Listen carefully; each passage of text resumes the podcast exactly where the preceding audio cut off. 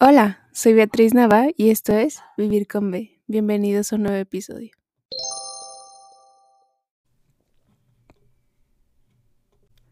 Y pues antes de comenzar con este episodio, permítanme desearles un, un feliz año nuevo. Ya estamos en el 2023. Es wow, en serio.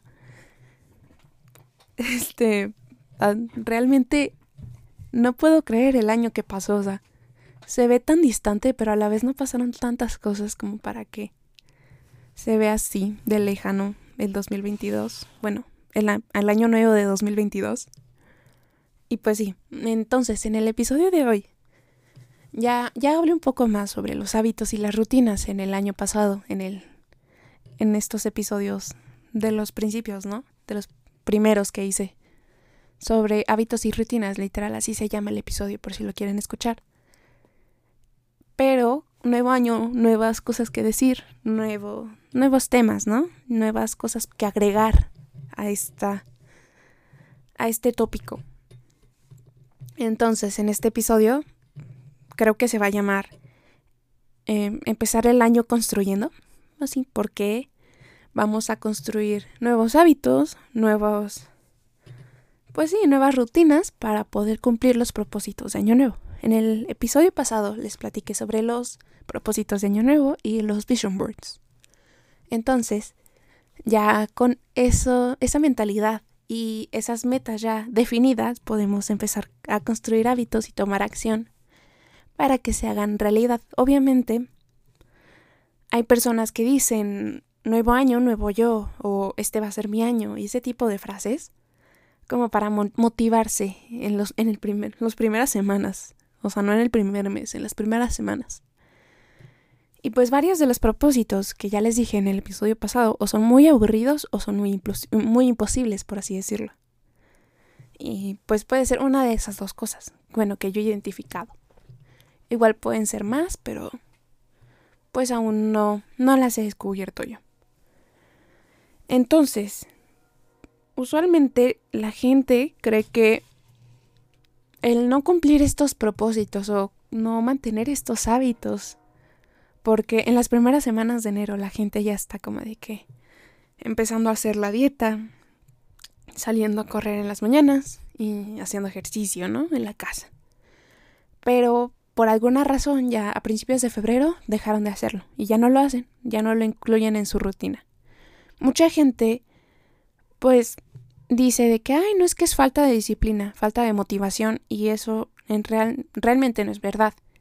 Creo que ya les he dicho, creo que en el episodio de cómo reprogramar tu mente, tu subconsciente, este, les expliqué que tu cerebro tiene esta, pues este modo, por así decirlo, en el que es una resistencia al cambio.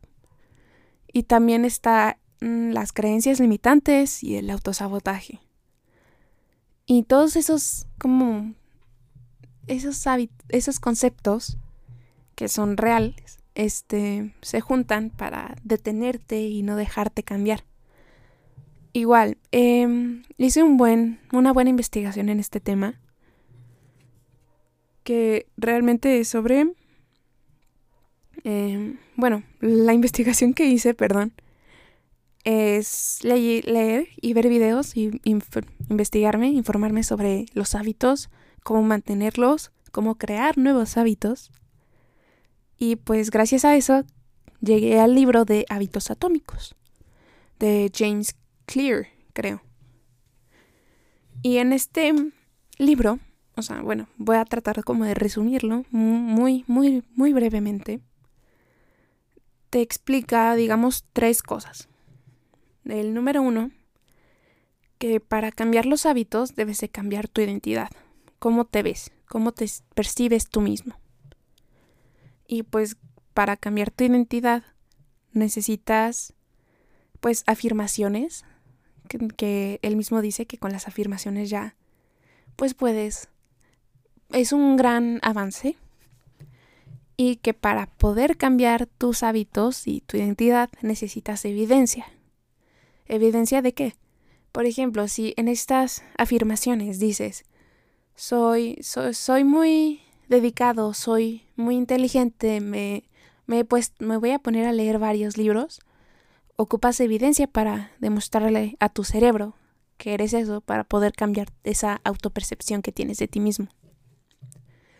Entonces, ¿qué evidencia necesitas? Puedes hacer una lista de todos los libros que ya leíste o los libros que quieres leer y marcar los que ya leíste. Y eso ya es una prueba, así como, así como, hey cerebro, mira, ya dije que era esto y esta es la prueba de que sí lo soy, para que te lo creas. Y esa es una de las cosas que explica, por así decirlo. Eh, otra cosa son las cuatro leyes de cambio de conducta. Así él mismo las nombró, ¿eh? Y pues estas son las cuatro leyes. Número uno, ser específico. Número dos, recompensar los, los esfuerzos. Número tres, hacerlo sencillo. Y número cuatro, hacerlo satisfactorio. Obviamente voy a como explicar un poquito sobre cada uno para no dejarlos como queriendo saber qué onda con esto. Y pues el número uno es el de ser específico. ¿A qué me refiero? A las acciones. Por ejemplo, en tu propósito de año nuevo dices, voy a hacer más ejercicio y ya. Entonces, para ser específico, debes de decir, voy a despertarme en las mañanas. Bueno, todos los días a las 6 de la mañana voy a salir a correr por media hora. Así cada día, cada día, cada día. Y, eh, o sea, lo tienes que decir como en una forma muy específica. Puedes decirlo de los vision boards, así tus metas, tus objetivos. Este, para, para ser específico, puedes anotarlos también. Y pues sí, entonces para que tu cerebro no diga así como de que, ah, voy a hacer ejercicio. Este, va, pues lo voy a hacer en el día. Y ya. O sea, para ponerle o dedicarle un tiempo del día, de así muy Así de si no me paso de esto, entonces ya, lo tengo que hacer a fuerza. Porque ahí me dijo, esa frase es, mi, mi mente me dijo que lo haga, entonces lo hago. Y así, entonces tienes que ser muy específico para que puedas, puedes comenzar a cambiar y construir diferentes hábitos. Luego, el número dos es recompensar los esfuerzos. Un ejemplo que, que me apareció en uno de los videos que, que chequé de la investigación es sobre, por ejemplo, tengo estos dos objetivos, hacer ejercicio y irme de viaje a París. Entonces, cuando, por ejemplo, no quieres hacer ejercicio y si sí lo haces, haz de cuenta, un día, pues sí, digamos como un, para ver el progreso, ¿no? Entonces, un día lo haces, check, y ya. Entonces, los días que lo hagas, te vas a recompensar. No, no yendo por un helado para compensar y todo eso, ya ven, este, que aparecen estas cosas en, en línea. De, de que, ay, voy al gym y saliendo vas a recompensarte comprando un pastel o una hamburguesa. No, entonces vas al gym, por ejemplo, o vas, haces el ejercicio de ese día y puedes depositar dinero o poner dinero en una alcancía. Así como de que haya ese ejercicio, pues deja pongo para esta cuenta, esta alcancía, este monto de dinero que estás juntando es para el viaje, para cumplir otro otro propósito, otro sueño, otra meta. Y así como de que cada vez estoy más cerca. Esa es la recompensa. Pero que sean recompensas a mediano o largo plazo, no inmediatas, porque el cerebro tiene algo con las recompensas inmediatas. Y si no, si no hay recompensa inmediata, no quiero hacerlo. Entonces puedes hacer es transformarlo y que el hacer ejercicio tenga su recompensa inmediata, que es conseguir dinero para viajar. Igual, y así, entonces, velo como manipulando el asunto para que puedas cumplir más de una cosa en un cierto periodo. El número tres es hacerlo sencillo. Yo lo interpreté como si fueran pasos de bebé. Por ejemplo, tienes este objetivo de correr un maratón. El primer día de, por ejemplo, digamos, el 7 de enero, no vas a empezar a corriendo los 8 kilómetros que son del maratón. No sé cuánto es, en serio, ¿eh? pero pues es un ejemplo. No vas a empezar corriendo los 8 kilómetros en 10 minutos. Puedes empezar el primer día con correr media hora, no importa la distancia, o 15 minutos. Luego 15, otros 15 minutos, otros 15 minutos. Y así vas como progresando gradualmente. Y pues son pasos de bebé, ¿no? Por ejemplo, un día son 15 minutos, al otro son 20 minutos, al otro 22 minutos, al otro 25 minutos. Y ya para el mes ya llegaste a una hora y media. Y ya cumpliendo como el, el tiempo de que resistes una hora y media corriendo, puedes empezar. No, pues ahora voy a correr un kilómetro, luego dos kilómetros, luego tres kilómetros. Y así, entonces hasta los ocho kilómetros. Y ya puedes estar como en la condición para el maratón que, que tuviste en el propósito de Año Nuevo. Y el número cuatro es hacerlo satisfactorio. Yo lo interpreté como hacerlo para que, que te guste, ¿no? Que tengas esta motivación de hacerlo.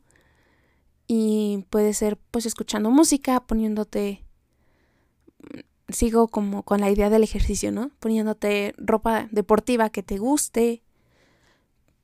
Puede ser haciendo esta ruta de lugares que te parecen bonitos y así entonces como hazlo un proceso que te guste, que, que lo disfrutes mientras lo haces. Igual, que hay que hacer o tener para poder cumplir y mantener ciertos hábitos. Aquí yo tengo como una lista, aparte de las cosas que ya les dije, hay unas que se incluyen también. Y uno, pues, debes de tener confianza. Si no, si no sientes, si no confías en ti mismo de que vas a poder lograrlo, en cierto punto vas a decaer y no lo vas a terminar.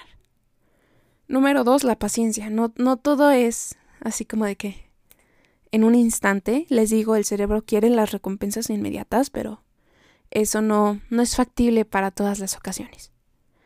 Número tres, los pasos de bebé, que ya les dije, es como hacer un progreso gradual. Siempre es mejor que empezar así como de que el primer día con todo y vas bajando, o sea, como decayendo. Luego, otra cosa que puedes hacer es rodearte de gente, de la gente correcta. No digo de que no tengan vicios o que no, no sean malas personas y así. O sea, yo me refiero a gente que tenga este mismo objetivo, esta misma meta o uno complementario y que vayan por el mismo camino, para que ambas se vayan como apoyando, motivando y se vayan nutriendo de información como entre ustedes. Y el siguiente, de hecho, es nutrirte de conocimiento. O sea, alimenta esa curiosidad sobre ciertos temas. Por ejemplo, si tienes el propósito de año nuevo de hacerte DJ, pues busca cosas sobre DJs, eh, libros de cómo mezclar o cursos o videos de YouTube que te expliquen, porque YouTube ya te enseña de todo. O cursos en línea o presenciales, o busca películas, series, documentales sobre ese tema en específico. Y así puedes ir aprendiendo. Puedes buscar libros, ya les dije. O ejercicios. No sé si es sobre sacar un 10 en matemáticas tu propósito. Pues puedes buscar videos de, de YouTube que te expliquen Puedes hacer ejercicios diarios, puedes buscar libros de matemáticas y leerlos y algunos vienen con ejercicios y hacer esos ejercicios. Puedes pedir tutorías a ciertos maestros en específico y ese tipo de cosas. Entonces, nutrir esa curiosidad, ese agarrar ese conocimiento y quedártelo tú, apreciarlo, ¿no? Porque si lo haces como con por obligación, no se te va a quedar nada. Y ya solo me faltan dos consejos, ¿ok? El siguiente, que creo que es el 6, es hacer seguimiento del progreso. Es una forma muy bonita o muy útil de hacer recordatorios, o sea, de recordarte cómo empezaste y cómo vas hasta ahora, tu progreso. Pueden ser, si es de cambios físicos, pueden ser fotos o videos de, de tu cuerpo, ¿no? O puede ser, no sé, si es sobre libros, puedes anotar todos los libros que ya has leído en ese mes. Y no a fuerzas tiene que ser como con el tiempo y ese tipo de cosas, pero pues el progreso, porque es importante recordarte eso, ¿no? O sea, como de que has, has, has hecho un esfuerzo y ese esfuerzo dio resultados. Y el último consejo es celebrar tus logros. Por ejemplo, si sigamos con esta idea del maratón de 8 kilómetros y ya, ya cumpliste con, con ese propósito, pues puedes celebrarlo así como de que eso ya lo logré y puedes compartirlo con la gente, con tu familia, puedes, pues si te dan una medalla o algo así, puedes enmarcar esa medalla y así como recordatorio de que con esfuerzo todo se puede. Y es algo muy, muy padre, honestamente, yo creo. Igual, pues lento y seguro. Y, o sea, bueno, para construir esos hábitos, les digo, son estos pasos de bebé, que es ir lento y seguro. O sea, siempre me, me acuerdo de esta frase. Más vale eh, paso que avance que trote que canse. No sé si lo han escuchado, que es pues esto de ir lento y seguro que es mejor que irte como acelerado y que, que al final no dure ese progreso. Igual, este también puede ser de que para retener información o tener buenas calificaciones, y pues es, todos estos propósitos de Año Nuevo también siento que aplican bastante a unas gráficas que yo encontré. Em, la mayoría son, están en inglés. Entonces les voy a decir como el nombre de la gráfica y lo pueden buscar así tal cual. Y pues son gráficas en las que te explica cómo, por ejemplo, está esta de Forgetting Curve, la curva como del olvido que es sobre información, ¿no? De cómo tu cerebro retiene información y si, pues sí, como cómo se va decayendo, cómo va decaída este, esta información de que tu cerebro ya no la está reteniendo al 100%. En cierto, por ejemplo, en 8 horas ya tu cerebro tiene el 30% de la información que le diste hace 8 horas, o sea, como en una clase. Y siento que eso también como aplica a esto de, de los propósitos. Por ejemplo, digamos, en junio ya tus propósitos de año nuevo puede que ya se te hayan olvidado por completo y esa motivación ya se haya ido y sigues con tu vida tú. De los, pues por las recompensas inmediatas y los compromisos que tienes al día siguiente. Igual está esta otra gráfica que también aplica bastante. Esta ya es más como para los hábitos de cambio físico, o sea, de hacer ejercicio y todo eso. Se llama Mastering Motivation, que es como hacerte un experto en la motivación. Y te, te pone esta gráfica sobre que hay cuatro fases, por así decirlo, para ya tener como una motivación y lograr esta expertise en, en lo que quieres hacer. Y estas cuatro secciones, estas cuatro etapas, se dividen en dos. O sea, bueno, obviamente las cuatro, pero se subdividen en dos. Motivación externa y motivación interna. La número uno y la número dos son las de motivación externa. Los, la motivación que te da al principio del año, de que, ay, sí, yo sí puedo, y como esta energía del cambio que quieres hacer para cambiar. Y ya la fase 3 y 4 son de la motivación interna, o sea, de que ya yo quiero hacer esto, yo quiero conseguir esto, pero que sean por parte de ti, no de que pues todos quieren cambiar en año nuevo, entonces yo también. Ya es de que, ah, yo quiero mejorar en esto. Igual, estas cuatro fases son la número uno, obligación. Número dos, el deseo. Número tres, que es la ya de motivación interna, es el disfrutar esa, esa actividad. Y el número cuatro es ya hacerte un experto en eso. Entonces vas pasando del 1 al 2 al 3 al 4, así consecutivamente. Entonces primero es como obligación de que, ay, tengo que cumplirlo, tengo que, tengo que, tengo que. Y en el segundo, ah, yo quiero, me, me gustaría hacer esto, me gustaría hacer esto, me gustaría hacer esto. El tercero, me gusta hacerlo, voy a seguir, voy a seguir, voy a seguir. Y ya en el cuarto es, me quiero hacer un experto en esto, quiero ser el mejor. Y así es siempre en estas cuatro cosas. Por ejemplo, puedes empezar un nuevo deporte, una nueva actividad, puede ser el baile. Y pues siempre empiezas con estas cuatro fases. y el esfuerzo que tienes que hacer. Por ejemplo, el, la el interés, por, por así decirlo, empieza al 100% en la fase 1 y va haciéndose menor conforme cambias de fase. Pero también, en consecuencia, el esfuerzo que debes de hacer para, o sea, en la fase 1 es mínimo porque apenas vas empezando. Y conforme vas avanzando, el esfuerzo que haces es mayor porque quieres ser el mejor, ¿no? Entonces, me gustaría que buscaran esta, esta gráfica, les digo, se llama Mastering Motivation. Le pueden poner como en Google, Mastering Motivation Chart o Graph, que es pues como gráfica. Y ahí, bueno, te aparecen bastantes imágenes dejen para explicarles cómo le aparece. Y es la número uno, o sea, de que se van a la sección de imágenes. Y es de la página Dreams Time. Se llama Motivation Curve Stock Illustration. Así dice. Está en inglés. Pero pues yo creo que sí se hace una buena referencia a estas cosas. Porque no encontré la versión en español. Pero si la encuentran, pues ya, ya saben. Igual yo creo que hasta aquí voy a dejar el episodio de hoy. Espero que lo hayan disfrutado bastante, espero que cumplan sus propósitos de año nuevo que se plantearon.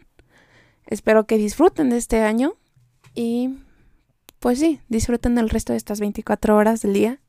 Buenos días, buenas tardes, buenas noches y yo me despido. Bye.